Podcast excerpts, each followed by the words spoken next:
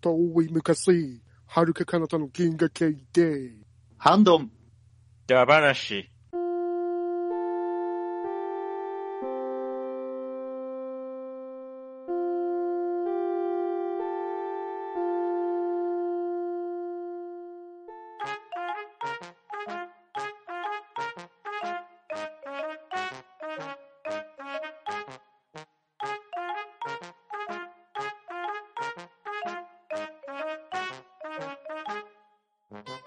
はい、こんばんは。ハンドンダ話、始めていきたいと思います。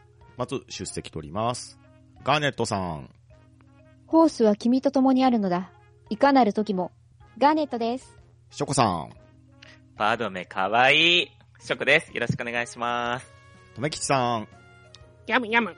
とめきちです。よろしくお願いします。バトナリーさん。はい、地の利を得たバトナリーです。よろしくお願いします。そして、パンタンでお送りしますが、今回も素敵なゲストをお迎えしております。エクセルシオさん。はーい。ダースエクセルシオです。よろしくお願いします。続きまして、ウソオタの本棚から、アスラーダさん。ハイパースペースにジャンプするぜ。アスラダです。よろしくお願いします。はい、よろしくお願いします。はい、よろしくお願いします。よろしくお願いします。お願いします。はい、ついにやってきました、スターウォーズ総選挙最終回ですね。ですね。ハイペースです。週1ですからね。ハイペースですね。40年分が。ボンボンボーンとね。今回は、スターウォーズ総選挙田話シークエルトリロジーとしまして、エピソード7、8、9を語っていきたいと思いますので、今日は皆さんよろしくお願いします。ははい、よろしくお願いしますはい、ではまず、エピソード7、弟子入りしたいジェダイマスターはシスマスターを教えていただきたいんですが、まずはガーネットさんからお願いします。はい。これはね、ちょっと悩みに悩んで、二人の死をあが、あげてたんですけども、ヨーダかオビワン・ケノービなんですよね。うんおはい。やっぱり、こう、ヨーダっていうとね、もう長年、こう、ジェダイをまとめ上げてきた死でありながら、めちゃめちゃ強く、かつ、ちょっとお茶目なところがある。うんはい。うんで、オビワン・ケノービはね、前回の回でもお話しした通り、とても、もう優秀で、はい。宇宙を股にかけてね、大冒険している、はい。ジェダイであるということで悩んだんですけども、やっぱり一緒に宇宙を冒険したいということで、オビワン・ケノービで、お願いします。おー。い。ケノビしちゃうわけ。はい。一緒にケノービしようかと思います。ちょっとヨ、ヨーダね、師師匠を背負いたい気持ちも強くあるんですけども。はい。あここはやっぱりちょっとケノービ師匠とケノービする方を優先したいと思います。はい、ありがとうございます。はい、ありがとうございはいありがとうございま。ますでは、アスラーダさんの弟子入りしたいジェダイはシスマスターは誰でしょはい。私も、えー、一緒に毛伸びしたい毛伸び将軍に付き合いと思います。おうわー、ー。仲間これ、ある意味ですね、消去法なんですよね。うんあの、まずですね、私、あの、シスにはなりたくないなっていう理由うんで、シスマスターを外したんですけど、でですね、あの、うん指導方法が分かってるジェダイってですね、ヨーダ、ヨーダと、クワイガンジンと、オビアンとルークくらいなんですうよね。そうですね。で。この中で僕がフォースを得得できるのかって考えたときにですね、はい。あの、ヨーダはですね、子供たちにはめちゃめちゃ優しいんですけども、うんうん。大人にはまあ厳しいですよね。ですね。でまあまああの、あのちっこいエイリアンを背中に背負ってですね、あの、はい野山を駆け回るのはいいとしてですね、うん常に後ろでですね、お前はダメじゃとかですね、なんでおらんとか、また、あの、なぜできんのじゃ、ほれ簡単にできるじゃろうとかやられると、もう心絶対折れるんですよね。指導方法としては一番良くないパターン。そうそうそうそうそう。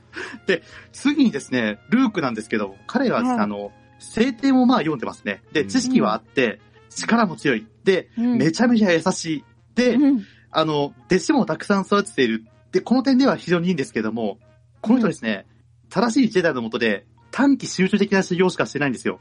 はいですね。うんですのでですね、あの、ライトセーバーに関しては、まあ、ちょっと疑問が残っちゃうんですよね。うんああ。確かとなるとですね、まあ、クワイガンジンはちょっとですね、あの、ちょっと遠い人なんでちょっと置いといてですね。うん。そうなるとですね、やっぱりオビワンケノビなんですよ。え、あ、アナキンはダメなんですか？アナキンはですね、あの、暗殺エイリアン横に置きますよ。アナキンはですね、ちょっ一番ダとでメですすねね。、ダメですね。ちょっとマスターにしたくないかなって。ダメか、アナキンは。となとなるとですね、オビワンケノビなんですけど、はい。はいなんで選んだかというとですね、なんたってですね、面倒見がいい。うん。うん。確かにあの、死んでも霊体でアドバイスしてくれる。ね。アフターケアバッチリ。そうです。ヨーダもやってくれますよ、ヨーダも。でも、ヨーダはやっぱり、あの、出てきても、あ、やっぱダメじゃっていうだけなんですよ。で、まだを。あの、何の関係もない、あの、霊にまで、これがファーストステップだっつって教えてくれたりとかですね。うんうんまあ、アフターケアバッチリなんですよ。うん。ですね、ライトセイバーもですね、ザ・マスターと呼ばれるほどの人ですからですね。うんまあ信頼がおける。うん。はい。実際にですね、フォースを全く感じたこともなかったルークに、まあ、才能はあったとしても、ファルコンでの少しの特訓だけでですね、感知能力を発揮できるまでに成長させましたし、うん。うん。まあ、弟子になるなら、まあ、この人しか考えられないだろうってことですうね。ん で、なるほど。僕は弟子にするなら、あの、オビアンケノビだな、ということで選ばせていただきました。はい、ありがとうございます。ありがとうございありまがとうございます。はい、では、ショコさんが弟子入りしたいジェダイオアシスマスターは誰でしょはい。自分は、ヨーダしたいんです。うおー。ということで、マスターヨーダに使いたいんですけど、うん。まあ、ヨーダの言ってることってよくわかんないんですよ。考えるな感じす。そうですね。いや、名言多いんですけど、なんかそんな感じなんで、いろんなこと言われてもっていうのあるじゃないですか。うん いや、それ考え、ううんん。それ考えたんですけど、これ、うんあの、ジャイアンツの長嶋監督と同じかなと思って。なるほなるほど。そうそうそう。そう、バーンと言って、そううんな、何言ってるかわかんないと、そのね、うん選手自身で考えてうん行動するっていうね。うんあ、これはすごいなと思って、うん。ヨヨーダのもとでちょっっと修行したいなと思ってるんですよね。うんでも、名選手イコール名指導者ではないですからね。そうなんですよね。私の頭の中では、ヨーダと、あの、うんナブーでゆるキャンしているショコさんが浮かんでる。な、鍋作ろうかな。はい背負ってる、背負ってる。そうそうそう、背負って。そうそう。で、俺も会社の先輩とかでも、なんか、はい、マスターとかって言うと、お前はパダワンではない、ジャージャーだって言われたこと ひでえ。ちょっと、ちょっと、なかなか。それを思う、今回思い出しました。人を呼ぶことかよ。はい。なんで、まあ、自分は、ヨーダ推しで、はい、お願いします。はい、ありがとうございます。ありがとうござはいい、ありがとうます。ございます。ありがとうございます。では、とめきちさんが弟子入りしたいジェダイオアシスマスターは誰でしょはい。弟子入りしたいジェダイオアシスは、マスターウィンドウことメイスウィンドウでございます。あーなるほうんおいやね、やっぱりかっこいいじゃないですか。サミュエル・エル・ジャクソンが。うですーね。うん またね、ファミエルがファッキンとか言わないからいいじゃないですか。スターウォーズがあんま言う言葉じゃない。そういうキャラじゃないですから。で、こっから私の妄想でございますけど、あそこのシーンで腕を切り落とされて落とされたじゃないですか。うんはいうんあん中で実は生きていたという妄想を働かして。はい。で、その腕を失った腕で、その、生き延びていて、実は弟子を取っていたみたいな感じで。うん。う。うんん。で、その中に、あの、新しい自衛隊の中に紫色のライトセーバーを使う新人がいるぞみたいな感じで噂されると、すごいシチュエーション的にはたまらないんじゃないかなと思いますね。ああ、いいですね。はーい。というわけで、私の弟子入りしたい人はマスターウィンドウ、メイスウィンドウでございました。ありがとうございます。はい、ありがとうございます。はいありがとうございます。ありがとうございます。はい。では続きまして、私が弟子入りしたいジェダイオアシスマスターなんですけれど、ショコさんと同じですね。僕はね、ヨーダに弟子入りしたいんですよ。うーん。やっぱりうん。わかります。アスラーさん言われるようにね、なかなか破綻してる人だなとは思うんですけど、いやいや、ちょっと待ってくださいね。あの方は、ジェダイ評議会の長ですよ。です。まあそうですね。一番偉いですよね。一番偉い人ですよ。一番偉いですグランドマスターですよ、あの人。うん。いや、絶対、あれは演技だと僕は思ってるんです。ああ、あの厳しさは。あの厳しさは。うん。あのね、なあの、何をやってもダメじゃって言われる、あれにへこたれずについていけば、うん暗黒面には落ちずに済むんじゃなかろうかと思うわけですよ。うん。なるほど、なるほど。ええあの、小言を言われようが、わけがわかんないことを言われようが、それに耐えうるね、力を身につければ、モンストフォースも目覚めてくるんじゃなかろうかと思うのと、あとやっぱりですね、あの、ドゥーク伯爵と決戦したじゃないですか。うん。あの時の、まさかヨーダがライトセーバー抜くとはっていう、うんあの画面を見るとですね、いや、実際、ヨーダ級になってきたらですよ、あの方ぐらいのジェダイマスターになると、ライトセーバー使わなくても、こう、フォースの力で戦闘可能なわけじゃないですか。うん。ですね。ね、うんそこであえて、ライトセーバーを抜いたっていう、いや、ああいうシーンをね、見せられるとですね、いや、師匠って言いたくなるわけですよ。うんうんうんんそうですよね。あの、ちょっと成長見てやろうかって感じですもんね。ねそうそう。あの戦いそう。いやーやっぱりね、あの人は実はすごい人だと思うんです。はいうん思いますあの、あの、おちゃらけた姿は仮の姿だなと信じたいっていう、なんでしょうね。願望も込めて弟子入りをお願いしたいと思います。はい。パンタンさんもじゃあヨーダを背負うということで。そうですね。ようだ背負って、はい。訓練しますよ。よう出したいわけですね。ようだしますよ。いやー、妄想で心折れちゃダメだったな。ですね。そこがもしかしたら第一歩だったのかもしれないですからね。弟子入りは暴走が大切ですからね。楽な道選んじゃダメですね。はい、ありがとうございます。ありがとうございました。はいありがとうございますあはい。では続きまして、エクセルシオさんの弟子入りしたいジェダイオアシスマスターは誰でしょはい。えー、私の、えー、弟子入りしたいマスターは、マスタークワイガンです。うおーこれはですね、迷いませんでした。うん。はいはい。あのー、まあ、皆さん大好き、オビワンの師匠であり、うん。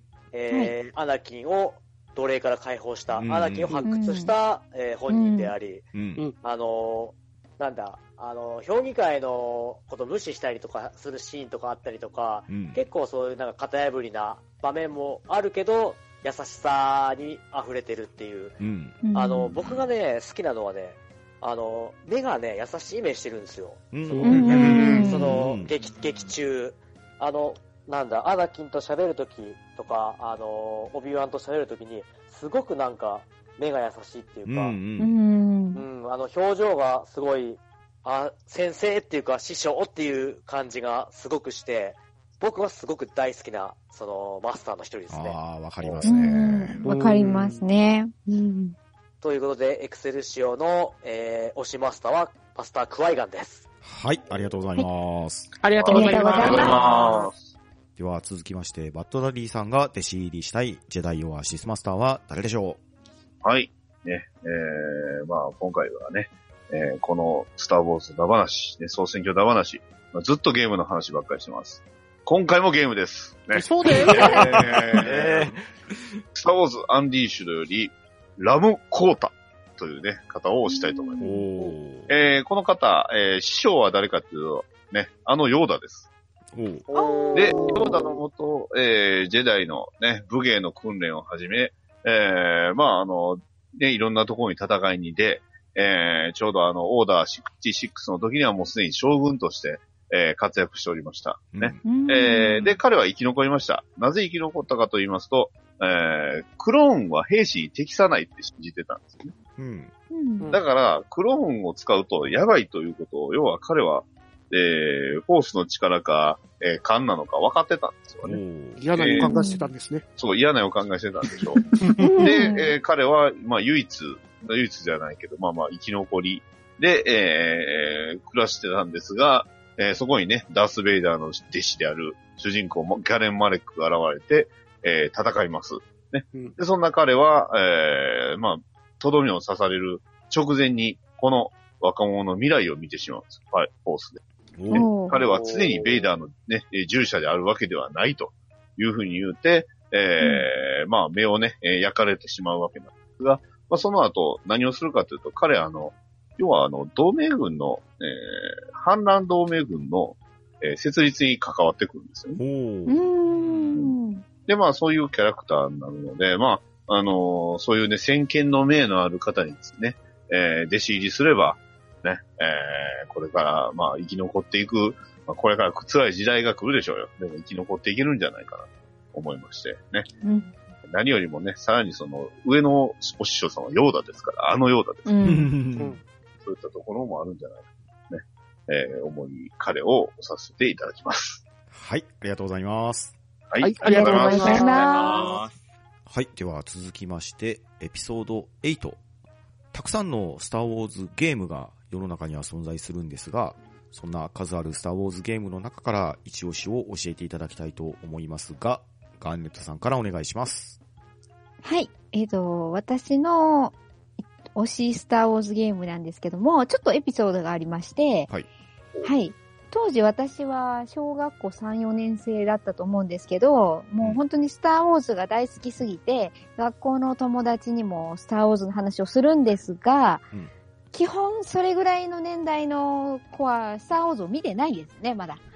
はい。で、こう、あまり理解されないんですけど、こう魅力を話したいからついつい話してしまってた時に、ある、あの、男の子、同級生の男の子が、うんあ、俺スターウォーズは見たことないけど、うちにスターウォーズのゲームあるぜって言ってくれたんですよ。おで、それを聞いたら行かずにはいられないじゃないですか。うんそうですね。で、放課後、わーってついていって、そのゲームを始めましたと。はいそ。したらちょうど X ウィングのコクピットからの視点に似ている感じの画面で、黒い画面の向こうから、おっとあの、それは、これは。シューティングをするっていうゲームをしてたんですよ。まあ、ただめちゃめちゃ難しくて、私には全然無理で、その友達がやってるのを見てたら、最後の方にはデススターに似た敵も出現して、デススター来たーって思ってあれ？あれ？あれ？たわけですね。ですね。うん。はい。で、私は、もう、それはスターウォーズのゲームだと信じて疑わずに今まで生きてきたんですよ。でしょうね。でしょうねところが、知らないですわ。はい。ところがですね、今回、その、ゲーム名を調べたところ、なんとこのゲームはスターウォーズとは全く関係のない、スそうですね。そうですね。ある頃あるんーラーはい。はい、という、うん1985年に発売されたゲームでありましたという。よく存じております。いいゲームですよ、あれは。面白いゲームですよ。ね、ちょっと難易度は高いけど面白くいい名作と聞いてたんです。きということを知ったんですけども、えまさかの衝撃でした。え いやー、まあでもはね、そのナムコさんはね、数年後にスターウォーズ出しますからね。そうですね。サソリ、サソリ？サソリ、サソリ。外観からしてキラキラしてましたからね。はい。なんでなんでしょうね。はい。そんなわけで、私は残念ながらスターウォーズゲームをやっておりません。申し訳ありません。はい、ありがとうございます。はい、ありがとうございありがますとうご。ざいます。X ウィング視点って言われた時点でなんかうんおかしいなんで。うんいや、な、何個かあるんですよ、うん X ウィングしてはいる。ますね。はいそうですねでもみんながそこに思い立ったってところが素晴らしい。さすがって思いました、もう。はい。では、アスラーダさんの推しスターウォーズゲームは何でしょはい。僕が推すスターウォーズゲームは、えー、2015年12月18日、フォースの覚醒の公開と同時に発売したゲームなんですけれども、うほう。スターウォーズトレーディングカードバトルです。おいおわゆるですね、遊戯王とかデュエルマスターズと同じトレカってやつなんですけれども、これですね、まあ、遊んでる人いなくてですね、なるほど。当時住んでた地域のトイザラズにですね、ずっと、この間も見たぐらいのが残ってるんですよね。で、でも、このカードゲームやってみると普通に面白いんですよ。お。おー。おールール的にはですね、あの、陣地に、自分の陣地にですね、5枚のシールドを配置して、うん。で、シールドが破壊されて、ダイレクトアタックを受けたら負けっていう、まあそういうデュエルマスターズとルールは同じなんですけれども、大きな違いはですね、デュエルマスターズは毎ターン毎ターン、あの、手札から1枚マナっていうのを置いていってエネルギーを、エネルギー貯めるんですけれども、うん。このカードゲームにおけるエネルギーっていうのが、エピソードカードっていうものなんですよね。でこのエピソードカードには物語が書いてありまして、レベル1から5まで、要はですね、5ターンかけて、あの、レベルを上げていくっていう。で、物語の、物語の進捗状況を示すレベルに応じて強いキャラクターを出せるっていう、そういうゲームなんですよ。うんですのでですね、あの、手札に例えレベル5のダース・ベイダーがいたとしても、ストーリーが最後までいかないと出せないんですよ。はいああ、なるほど。ダース・ベイダーが出てくれば、まあ、一般兵士が束になっても勝てないって、そういうぐらい強力なんですけれども、うんうんこのゲームの特徴がですね、決闘っていうシステムがあるんですよ。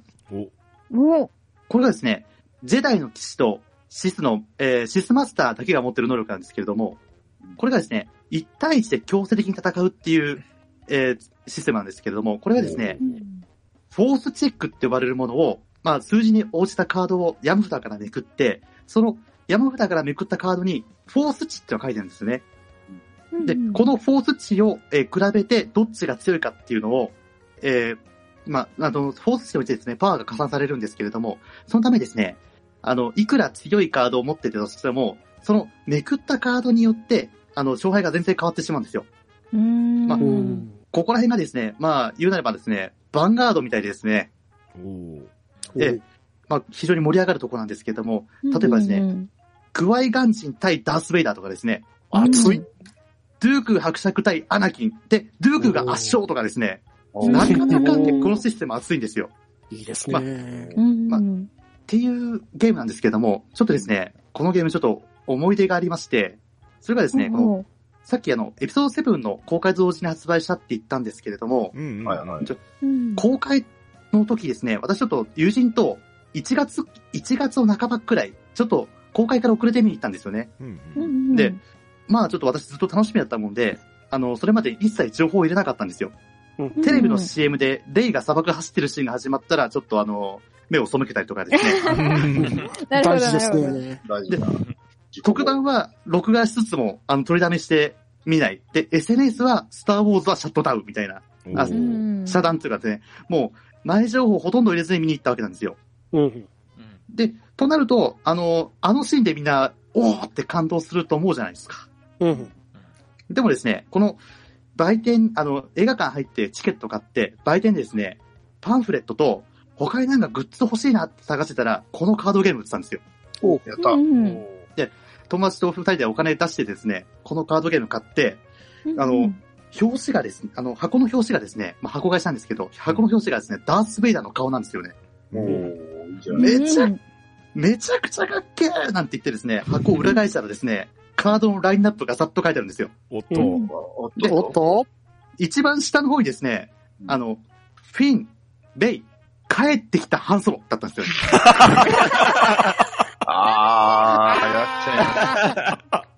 震えました。そんなところにネタバレがあろうと。う。あと、あと数十分の問題の話だもうちょっと我慢すれあば、と数十分我慢すればよかったな。帰り買っとけば。裏返さなければあの時。泣くほど感動できたのに。ねで、このカードゲームなんですけど、あの、さっき12月に発売して、で、第2弾が3月に早々出たんですよ。うんただですね、今現在至るまで第3弾の発売はありませんでした。なんてこった。バンダイさん診断待ってますってわけですね。ー僕が押すのはこのスターウォーズトレーディングカードゲームを押させていただきます。はい、ありがとうございます。はいありがとうございますありがとうございます。はい。では、ショコさんの推し、スターウォーズゲームは何でしょはい。えっ、と、数少ないっていうか、自分やったことないかなと思ってたんですけど、思い出したんですが、ううんおえっ、とですね、一つ持ってたのがあって、なんと、フォース・アンリーシュド。今まで散々、ダディさんが、はね、こう語っていただいたやつなんですけど、これですね、実はですね、僕の友達が、ちょっとゲームセンターで働、あ、ゲームセンターじゃないか、ゲーム屋さんで働いてて、うん。店舗で流す PV 用のゲームうんがあるうんですけど、ん。それも使わないから、しょこちゃん可愛いからあげるよって言われて、すげえ。もらっシチュエーションがよくわかんねわかんない？うん。しょこちゃん可愛いからあげるって言われたから、あ、ありがとうって言ってもらったんですけど、え。はいそれがですね、あの、英語版、でしょうね。うん、はい。英語だったんで、自分全然わけわかんなかったんですけど、今日謎全部解けました。あの、ぶっち伏ゃけ線回収。え、それはショコさん、どの機種だったんですか？僕ね、これね、PS3 でやってたんですけど、2なんじゃないかなと思って。あの、日本語版が出てるのは、えーはいなぜか Wii、あ、そうなんですか、えー2、プレステ2、で、任天堂 DS なんですよ、ねはいはいはい。いや、で、プレイステーション3、Xbox 360と PSP 版は日本未発売。あ、そうなんですかおーだから英語ということは多分 PS3 版、あ、そうですね。う。うんん。で、ま今日、あ、あと Steam でもやってる。おー Steam がうん、あります。ゲおー、ー PC 版。うん。これなんか、一つ一つミッション形式になってて、そうなんです。ですよね。で、なんか、なんだろう、レベルが上がったらアンロックしていく感じ。ねそうですね。あのね使える技が、あの、うんライトセーバーを投げて、まあ、要はあの、ブーメランみたいに投げる技だったり、えーライトニングであったり、うんうん。それがありと、あらゆる技が使える。そうですよね。なんか、うん、見ててもわかんないから、これなんだろうと思って。アンロックしてって、なんか試していく感じだったんですよ、自分は。はい うん、だけどなんか、操作はそんな難しくなくて、なんか、はいはね、フォースでなんか、オブジェクトが敵キャラとかうんはいぶっ飛ばしたり。ぶっ飛ばしたりできてすごい楽しくて、うん、やってたんですけど、なぜ自分ストーリーわかんないから、ですよね。うん。なんで今日、そういう話なんです。そうなんですよ。なんで今日分かったんで、なんか再開しようかなと思って。あの、最後は選べます。あ選んではい。ね頑張って選んでみます。選ぶと、えーはい最終的には、えー、アップしました。こんな姿になるかもしれません。ああ、かっこいい。おー、かっこいいでしょこええおー。これなんですよ。ちなみにこれフィギュアないんで気をつけてくださフィギュア欲しいい。。めっちゃ欲しいなと思ったんですよ。うんこういうへーだから下半分はダースベイダーとほぼ一緒うんそうですよね。なので、上半身がちょっと違う。うん。超かなんかっこいい。、ダース・ベイダーをスマートでかっこよくした、シルバーに。はうんそれ、が、まあ、ラストのエンディングと、まあ、もう一つは2につながるエンディングなんで、ああ、うんこれはぜひプレイしていただければ。そうですね。これ本当まあ、面白かったんで、はい。できるチャン,、ねチャンスがある人は、はい。はいおすすめなんでやってみてください。ははいい。ありがとうございます。ありがとうございましありがとうございた。ます。はい。では続きまして、とめきちさんの推しスターウォーズゲームを教えてください。はい。私の推しスターウォーズゲームは、2015年発売のスターウォーズバトルフロントでございます。おー。おー。はい。2じゃないよ。はい。えーこちらのゲームは、あの、オンラインプレイが基本となってまして、うん最大40人での同時プレイのできる、あおの、シューティングゲームですそうね。なんですよ。すごシい。ューティング。うんはい。えー帝国側と、あとレジスタンス側で20対20って形で最大人数できるやつですね。うーん。いわゆる FPS です。あうん FPS もできますし、あの、切り替えて TPS にもできるんですね。うんうん。で、こちらのゲームは、あの、いろんなビークルに乗れたりとか、あとはヒーローになって、あの、ジェダイとかシスとかになって戦えたりもできるんですね。うー。うんん。で、そんな中で私のエピソードの中で、えっ、と、ニコニコのゲーム実況チャンネルがありまして、うんうんうんそちらの方でスターウォーズバトルフロントのあの実況をよくやってたんですね。うんうん。で、その中でいろいろあの参加者を募集したりしてたんで、私そこにちょこちょこ参加してたんですね。おー。うん。で、そんな中で、ルールの、あの、プレイモードの中に、ヒーロー VS ヴィランっていう、あの、モードがありまして。はい。えっ、と、ルークとか、あと、ハンソロとか、レイヤーとかになって戦うやつですね。うんで、そんな中で私は帝国側のおじいちゃんのパルパティーンになってしまったわけです。はい。で、そのルールだとヒーローが全滅したら負けなんですね。はいはい。うん。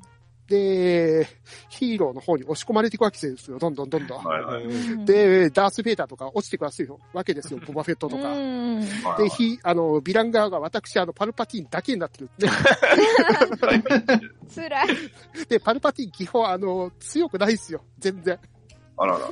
回復が基本なんですね。うん他のヒーローたちの。うんはい。もしくは高速で逃げたりとかで。うん で、あの、ゲーム実況チャンネルの中で言われてるんですよ。おじいちゃん、逃げて逃げて 他の助けがない中、一人ひたすら逃げるんですよ。パルパティ落とされるわけですね。なるほど。悲しいな。はい。そういったあの楽しいゲーム実況、あの、体験もできたんで、ありがたいゲームでございました。はい、ありがとうございます。ありがとうございますありがとうございまはい、では続きまして、私の一押しスターウォーズゲームなんですけれど、はい。おそらくこれゲーム的にはとめきちさんと一緒じゃないかな。スターウォーズバトルフロントなんですけど、これ、プレステ4なんですけどね、うはい。うん。PSVR を接続してですね、追加コンテンツに、ローグワン X ウィング VR ミッションっていうのがあってですね、これをやるとですね、もうあの、X ウィング大好きの私としてはですね、もうあの、狂気乱舞の敵なんですよ。最高ですよね。これは本当最高ですね。ゲームを立ち上げると、格納庫の X ウィングがあるんですけど、うんそれをもうあらゆる角度からもう舐め回すように堪能できるんですよ。そして、コックピットに乗り込みまして、起動するとですね、まあ、ミッションが始まるわけです。うん。X ウィングに乗り込んで、自分はレッド隊員の一員として、ミッションに借り出されるわけなんですけど、うん。まあ、あの、隕石群をね、飛び抜けていったりとか、うん。まあ、後半、あの、スターデストロイヤーが登場するわけですよ。お。で、その、スターデストロイヤーの手法をぶっ壊してこいとかいうミッションを記されてですね、おー。熱い。いいですね。スターデストロイヤースレスレに飛んだりとか、で当然ね、あの敵型はタイファイターを投入してくるわけで、タイファイターとドッグファイトもできて、うん。そしてクリアの暁にはスペースジャンプの再現もしてくれてですね、で、当然 VR なんで、後ろを振り向いたら R2 ユニットがいるわけですよ。おーいいじゃないもう、ほんとね、これはすごいなって思いましたね。買おうかな。もう。なんか、しかも目が合う。んですよね。そう。そう。そう。そう。そう、ですか。マジっすか。すごいですよ、この。ちらっと見たら、あの、目をこっちに向けてくれるんですよね。う。ん。そう、素敵。素敵なんですよ。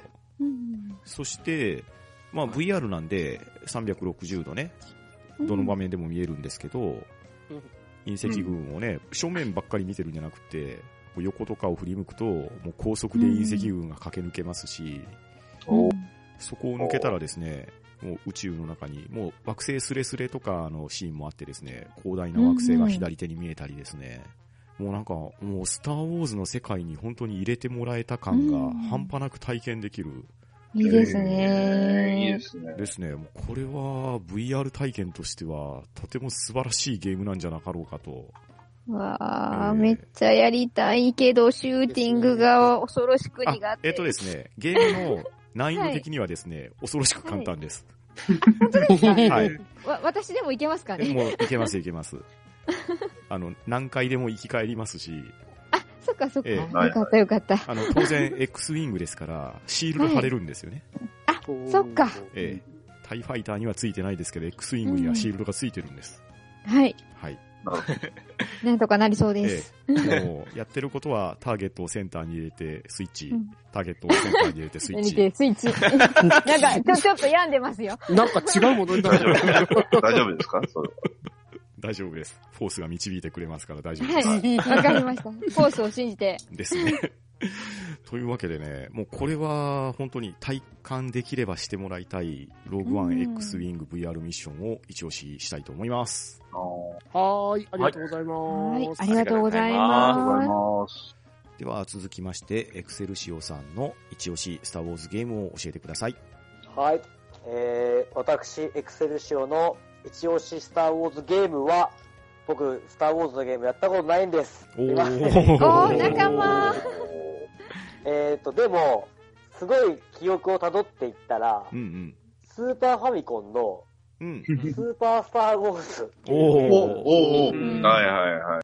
それを友達の家でやったことがある記憶がある。うん。うんただなんか、めちゃくちゃ難しかったような、うん全然進めないようなイメージだったんですけど、うん。えーやったことある人います？いや、皆多分ねさんないで、すかいや、とね、えっとね多分ね、、クリアはしてないですね、僕も。そうですね。クリアは、やったことはなんか触ってはい、触っ誰かの家で触ったとかそんなレベルですね。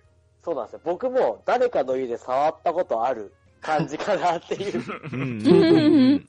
これ3作ありますよ。3作あるんですか？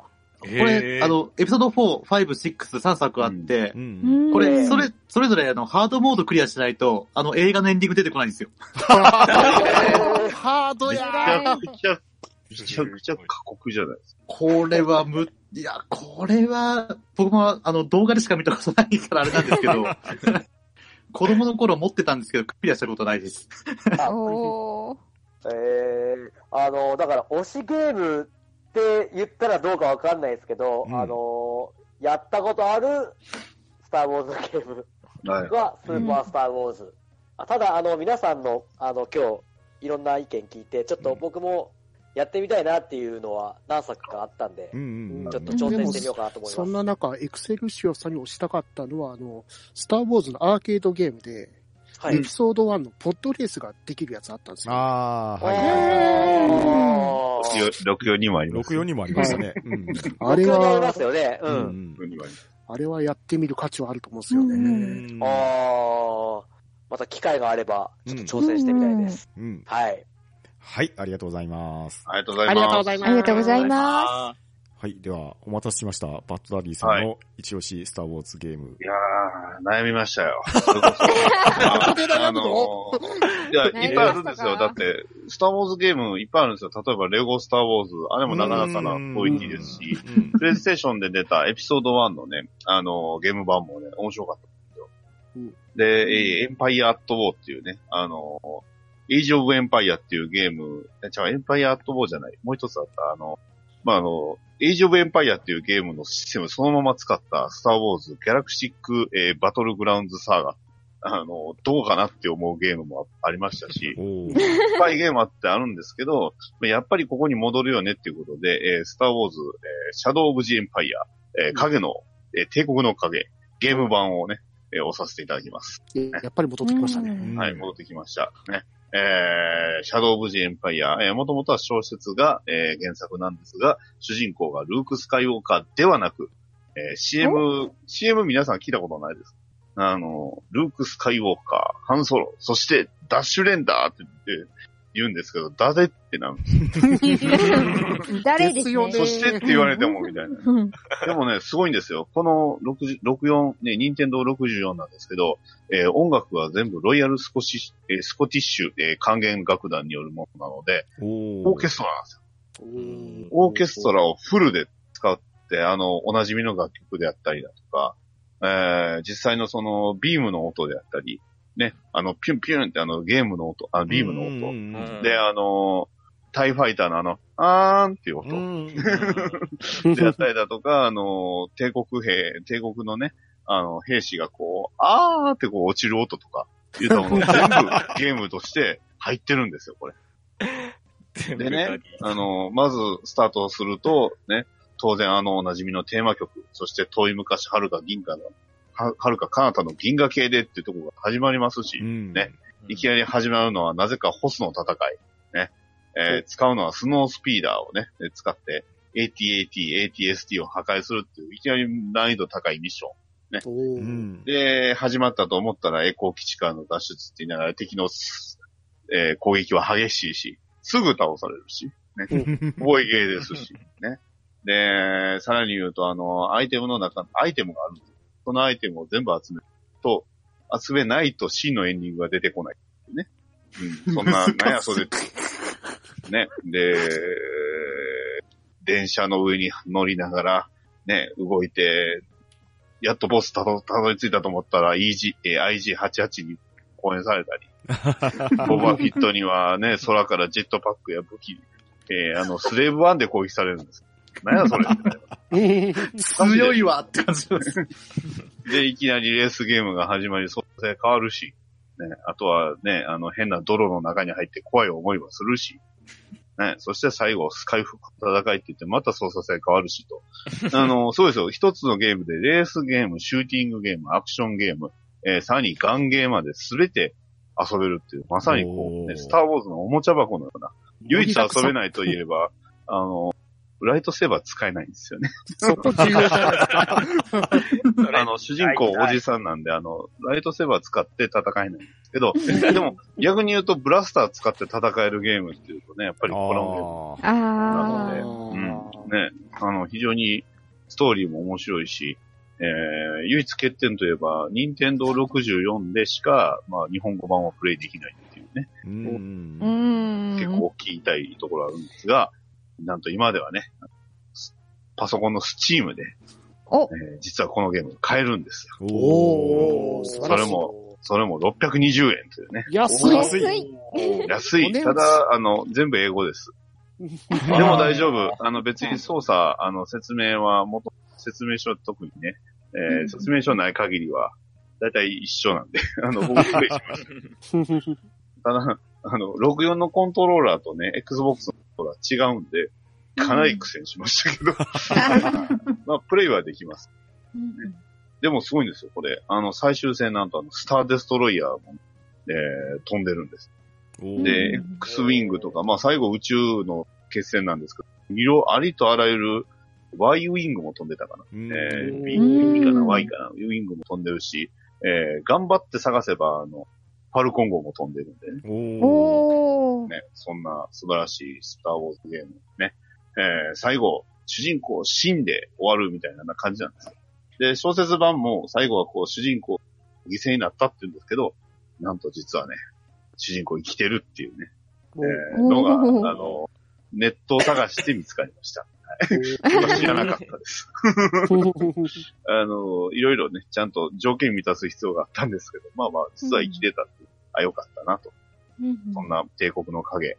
はい。あの、ぜひ、もしね、いつか、ね、ザッカリーバイがね、ダッシュレンダーとして出てきた時にね、どうやって、ね、これはゲームのキャラなんやでって言えるんで、ぜひプレイしてみて、えー見ていただければ嬉しいです。ということで、以上です。はい、ありがとうございます。はい。ありがとうございますありがとうございます。はい。では、いよいよ最後のエピソードになりました。エピソード9、はい。決まりましたね。スターウォーズにはですね、もう本当に数知れずたくさんのグッズが出ていると思うんですけれど、その中で推したいグッズを教えていただければと思いますが、まずはガーネットさんからお願いします。はい。えっと、ちょっと残念ながら私はこのグッズを持ってないんですけども、一番欲しいスターウォーズグッズといえば、1分の1スケールの R2D2 です。おはい。もうね、小学生の頃ね、あの、ボールとお鍋でね、であの、R2D2 を作ってはね、あの、スターウォーズごっこをしていた私にとってはね、やはり、これは欲しいなと思ってしまう。あの、何度か見かけて、はい、わやっぱいいなって思いながらね、こう、売り場で、はい、舐め回すように見てるんですけども。うんはい。まあ、時点はあれですかね。カリフォルニアのディズニーランドにある1分の1スケールのミレニアム・ファルコン号ですかね。うん。辞典はい。というわけでね、はい。いつかね、我が家に R2D2 が来てくれないかなと思いながら、はい。推しグッズは1分の1スケールの R2D2 をドーンと押したいと思います。はい、ありがとうございます。はい、ありありがとうございます。はい、では続きまして、アスラーダさんの推しグッズは何でしょはい。私の推しグッズなんですけれども、今、画像を貼らさせていただいたんですけれども、うはい。はい。えー、144分の1、AT-AT です。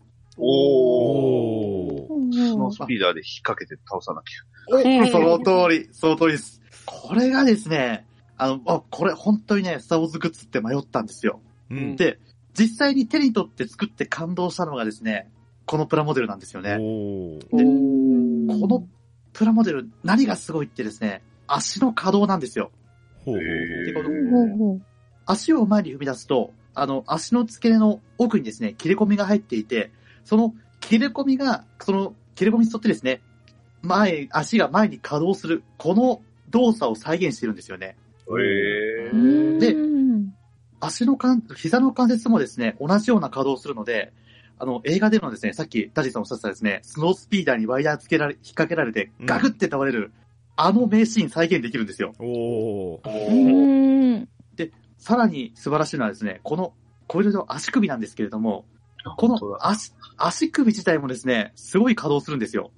えーですのでですね、設置性が非常にいいので、これ映画ではありえないんですけども、この ATAT がですね、あの、垂直に立ち上がるっていうですね、そういった飾り方もできるんですよ。えおー。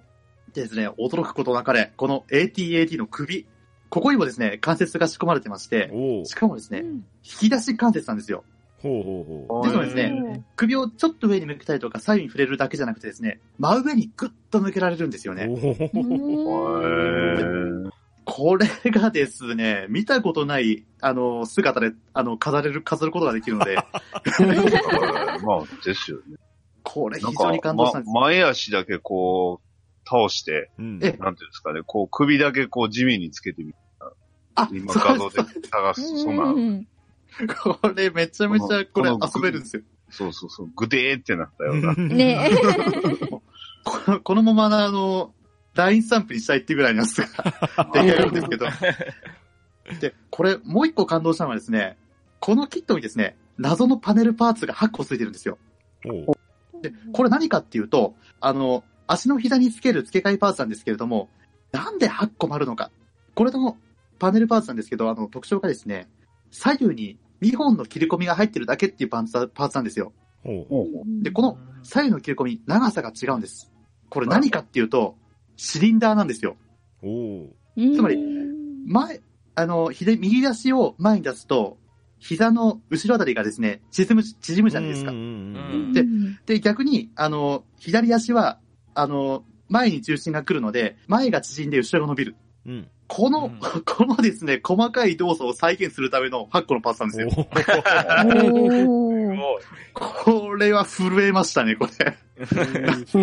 なんじゃこりゃと思って、あの、パーツ切ってたんですけど、これシリンダーだとか思って。ああ、なるほど。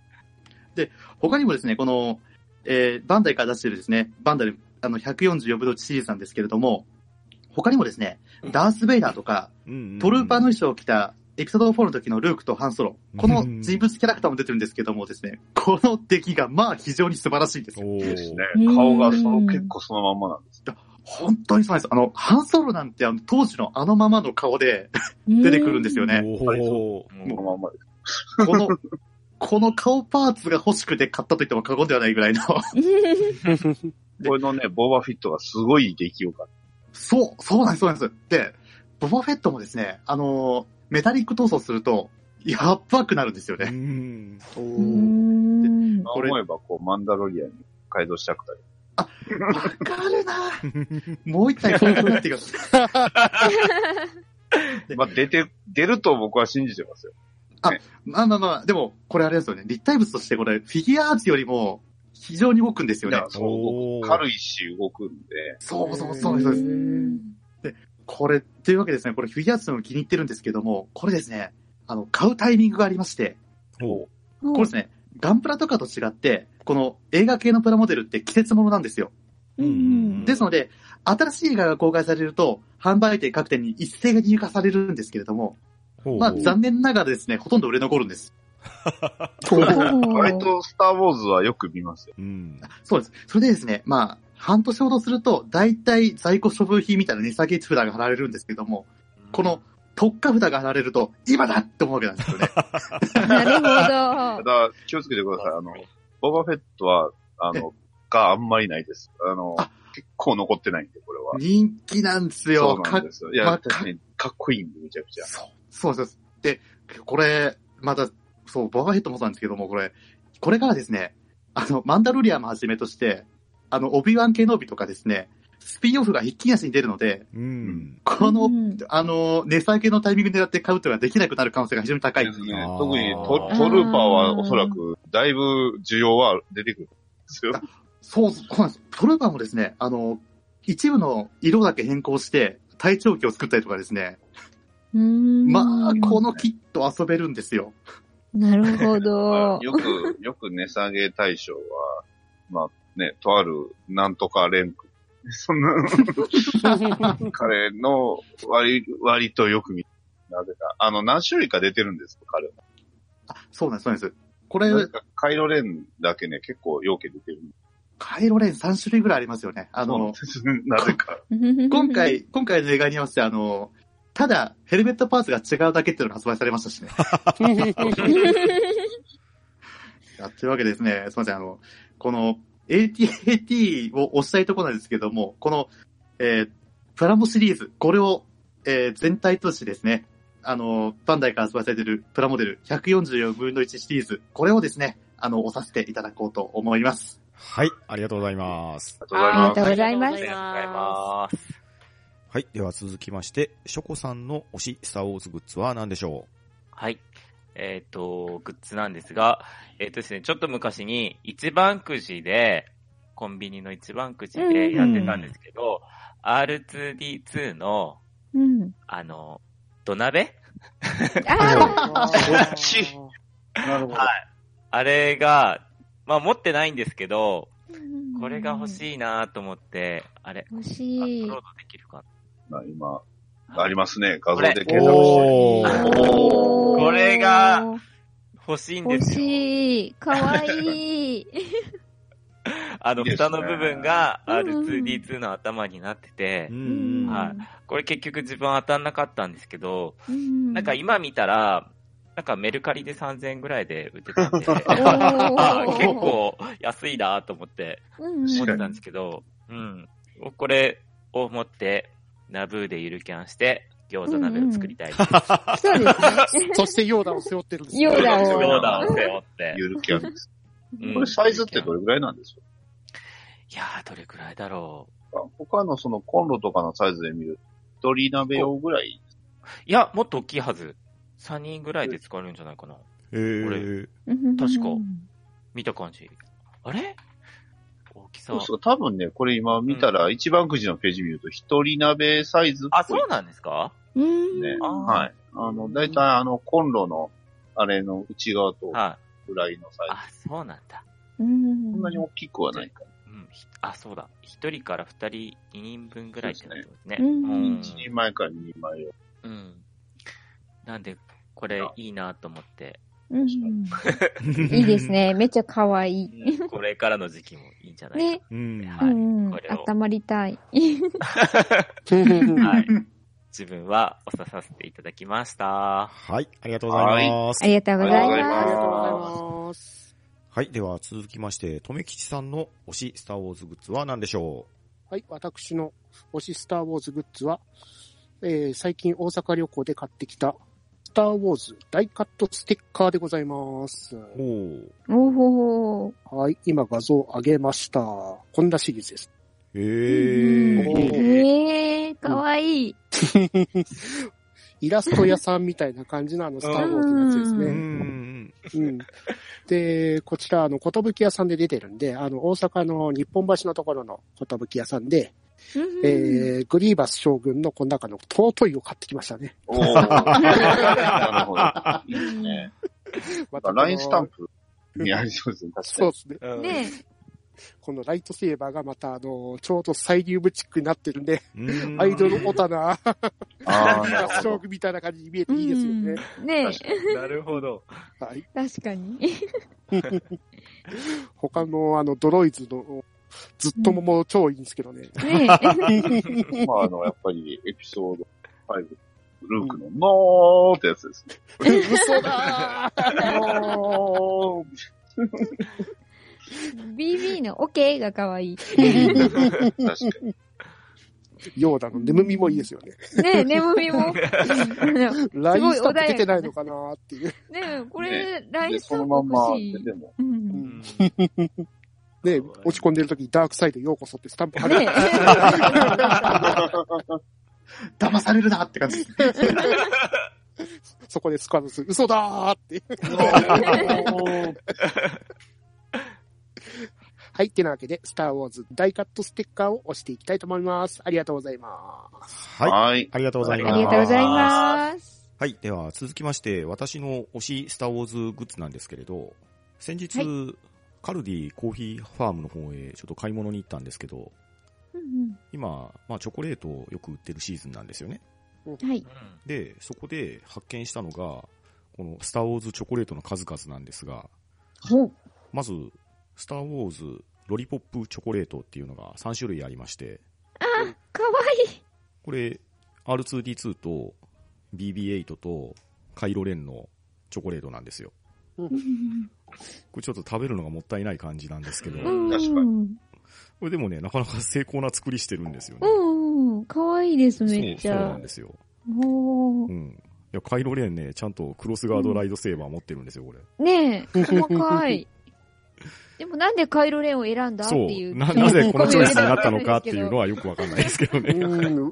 あの、仮面が割れるからなんですかね。なるほなるほど、ど。なるほど。そして、次がですね、はい。スターウォーズミニシェイプティーンセットって言って、これダース・ベイダーとストームトルーパーの缶にチョコレートが入ってるんですけど、はいうんうんこれちょっとおしゃれな感じじゃないですか？ですね。うんいいですいいでね。すね。あの、パッケージのバッグに、うん。トルーパーの中にたまにダース・ベイダーがちょっと入ってるのもすすごいいいなと思います。す。うん。そうそう。あの、うん裏の箱のね、後ろの柄が、ストームトルーパーがね、退去してる型紙なんですよ。そして、もう一つなんですけど、これは。これこは、れは、これがですね、スターウォーズフェイスカップっていう商品で、かっこえこれ、ダース・ベイダーとストームトルーパーの、もういわゆるマグカップですよね。ですうんね。頭をくり抜いてそうなんですよ。頭がくり抜かれて中にチョコレートが詰まってるっていう商品なんですけど、うん頭蓋骨ですよね。ですよね。なんというか、織田信長ですよね。ねえ。あの、猿の脳みそ的な感じかもしれないですけど、まあ、食べ終わったらマグカップとして使ってくださいよっていうグッズですね。うんいいですうね。ん。いや、ついつい衝動買いをしてしまったんですけれど、うんこれ、プレゼントにもなかなかいいんじゃないでしょうかね。うんですそうですね。ね。マグカップうんええ非常に飲みにくそうですけれど、はいそうですねえそして重そうですね。そう、そうですよね。でもね、これ多分ね、材質が陶器じゃないんですよ。ああなるほど、なるほど。あの、プラ容器みたいなやつなんで、重さは軽いですね。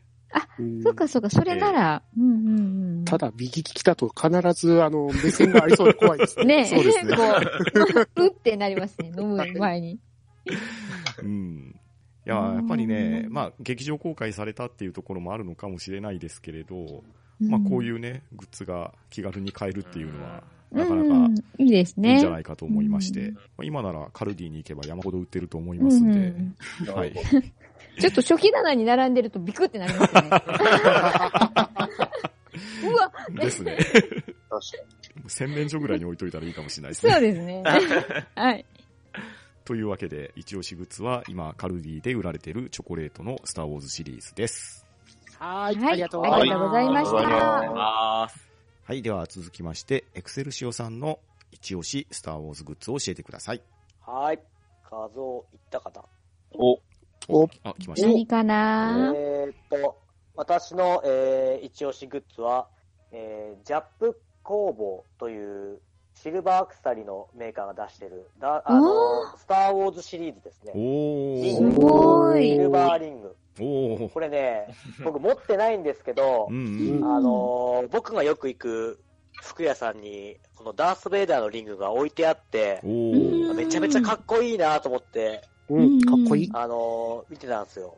あのーダース・ベイダーだけじゃなくて、ストームトルーパーとか、いろんな種類の、あのうんスタ、スター・ウォーズのキャラクターのリング、シルバーリングがあって、このね、ジャップ工房さんって、ガンダムシリーズとかを出してる、お。ザクと、ザクとかガンダムとかの、そういう、あのーキャラクターを、その、アクセサリーにして出してるメーカーなんですけど、それのスター・ウォーズのラインナップ。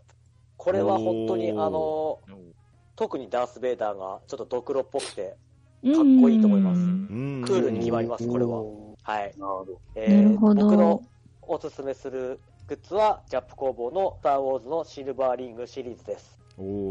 おー、いいですね。いいですね。R2 が超欲しいです。そううん R2D2 私も欲しいって思いました。いいっすね。うんリングのところまでデザインされてます。うんそうそうそうそう。ちょっと足がね、後ろにクってなってて。ううんあのね、いいスター・ウォなーズのダース・ベイダーとかのリングは、他のメーカーさんとかも出してるんですけど、ほうんこのジャップ工房さんのリングが特に、あの、かっこいいです。お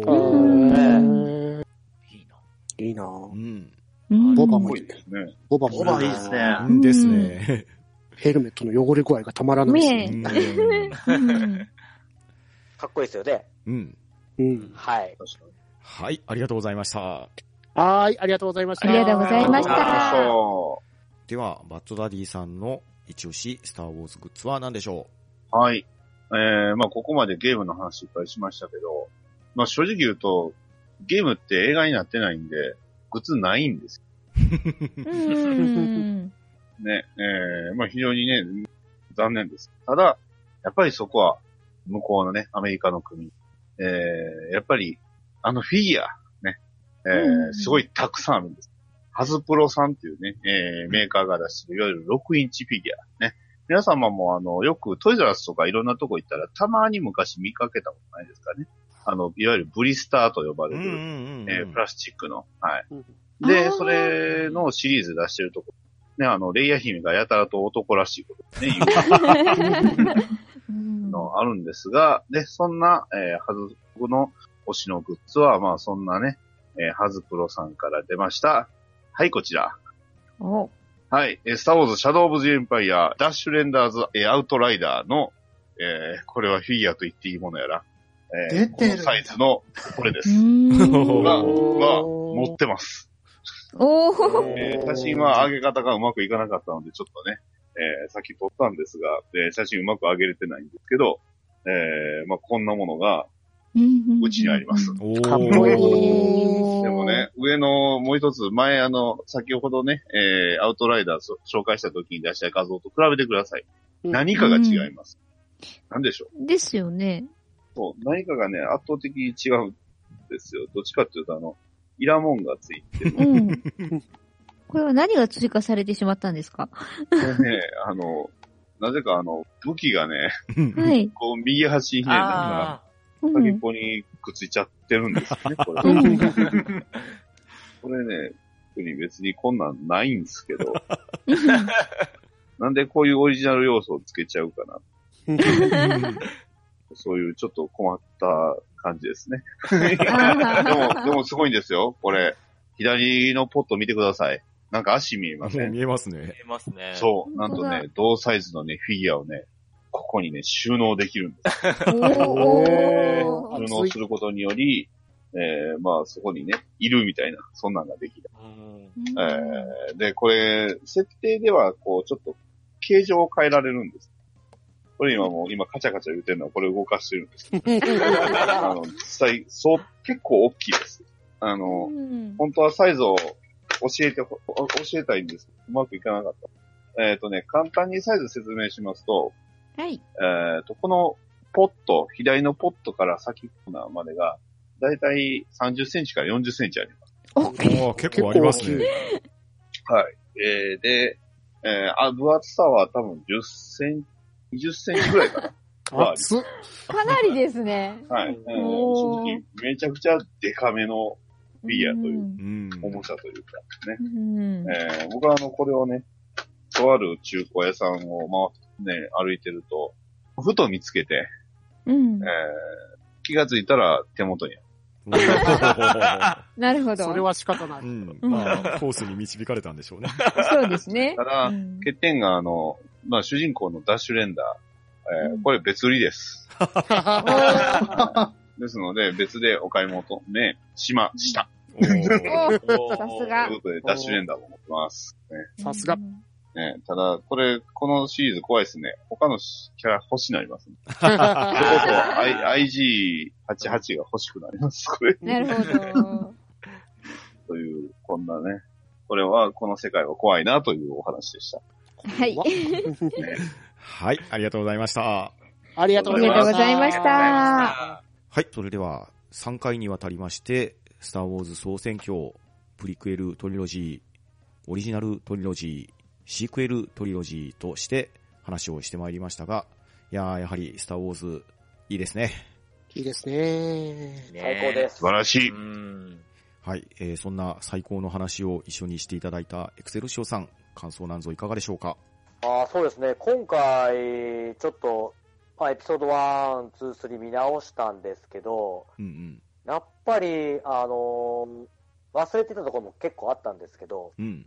あのー素晴らしいですよね、本当 まあのー最新版の最新、あのー、3部作は、あの記憶にあるんで、あのーあれなんですけど、その古い作品もこうやって見直すと、またあた、また新しいなんか発見があったりとか、思い出したりとかあって、すごい良かったのと、あと、お話ししてる皆さんの知識量が 素晴らしくて、すごくて、本当リスペクトです。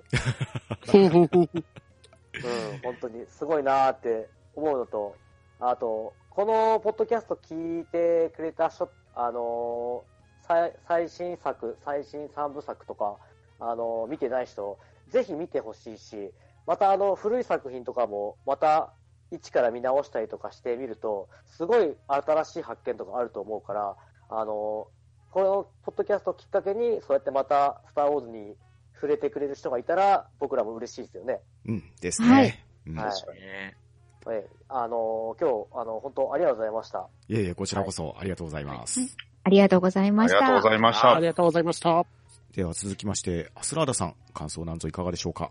はい、えー今回ですね、非常に楽しく話させてもらったんですけれども、すいません、ちょっとカビカビでですね、ちょっと伝わりづらいところがあったんじゃないかなと、ちょっと心配してるんですけど。全然大丈夫ですよ。ね大丈夫ですよ 大丈夫ですよ大丈夫です大丈夫ですか、はいすいません。まあ、そうですね、まあ、いや、さすがっすね。ダディさんも一貫して、テーマを一貫してらっしゃるあたりが、もう、さすがだなと思って。うん縛ってみました。いやー、それでもう、あの、まあ、IG88 と話で、ああんなに突っ込んでいただけるとは思わなかったんで、もう、いやー、やっぱり、ポッドキャストの方々だけだなと思ってですね。ふまあ、なんだろうな、会社とかでですね、まあ、こういう話してもですね、ん？って思っちゃうことが多いんで、いやー、今回非常に楽しくお話しさせていただきました。いや、すみません。皆さん、ありがとうございます。えーこちらこそありがとうございました。ありがとうございましありがとうた。ございましたこういう話ありがとうございました。